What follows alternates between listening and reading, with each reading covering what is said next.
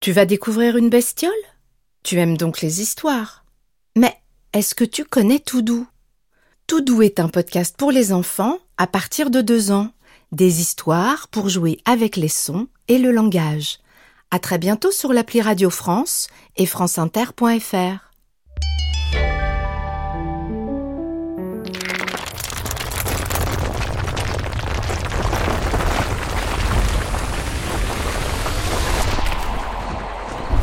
Quelle bestiole as-tu choisi J'entends des bruits de pas lourds. Nous sommes au Texas. La forêt nous entoure.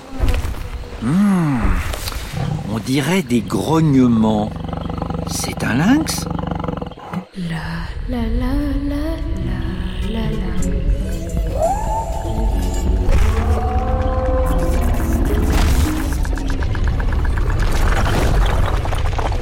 Tu as choisi une bestiole fossile. Avec un cri comme ça, c'est un dimétrodon. Nous avons basculé en Amérique du Nord, il y a 280 millions d'années, à la période du Permien inférieur.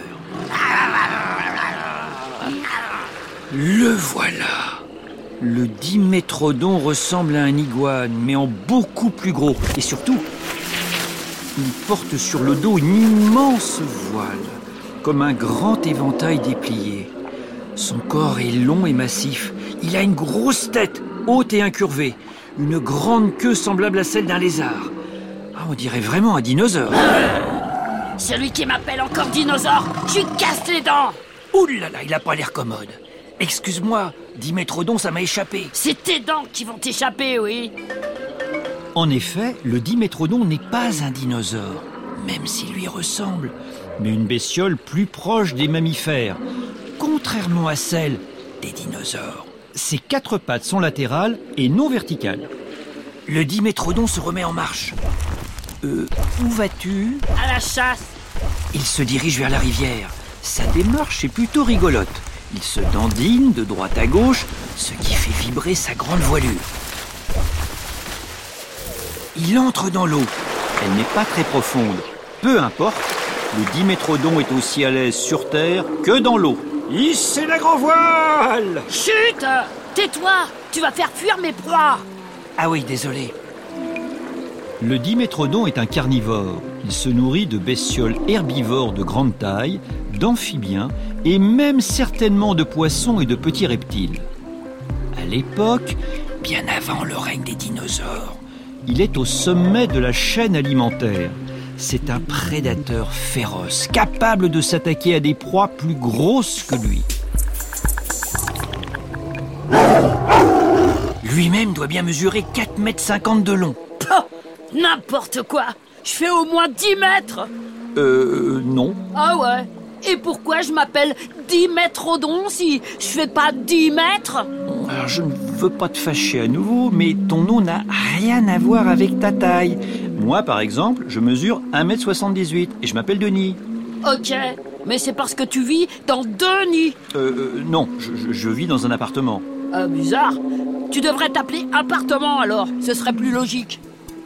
En réalité, le nom Dimétrodon signifie en grec ancien deux tailles de dents. Il lui vient de sa redoutable mâchoire qui abrite deux sortes de dents.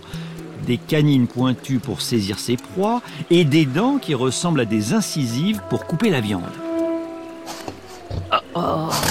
Qu'est-ce que je vois là? Le Dimétrodon a repéré une proie. C'est un Eriops, une espèce d'énorme crocodile avec un museau allongé, une bouche immense et des dents de grenouille. Le Dimétrodon s'approche tout doucement de l'Eriops qui ne l'a pas vu. Le Dimétrodon a jailli de l'eau. L'Eriops essaye de s'enfuir, mais avec sa petite queue, ce n'est pas un très bon nageur. Le Dimétrodon lui saute dessus et lui plante ses canines pointues à la gorge. L'Eriops se débat, mais le Dimétrodon est plus fort. Il le tire jusqu'au bord de la rivière et l'achève. Et voilà le travail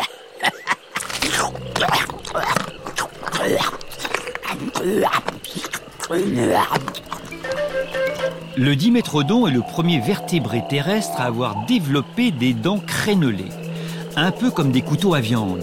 Elles lui permettent de bien cisailler sa nourriture avant de l'avaler. Bon appétit Merci.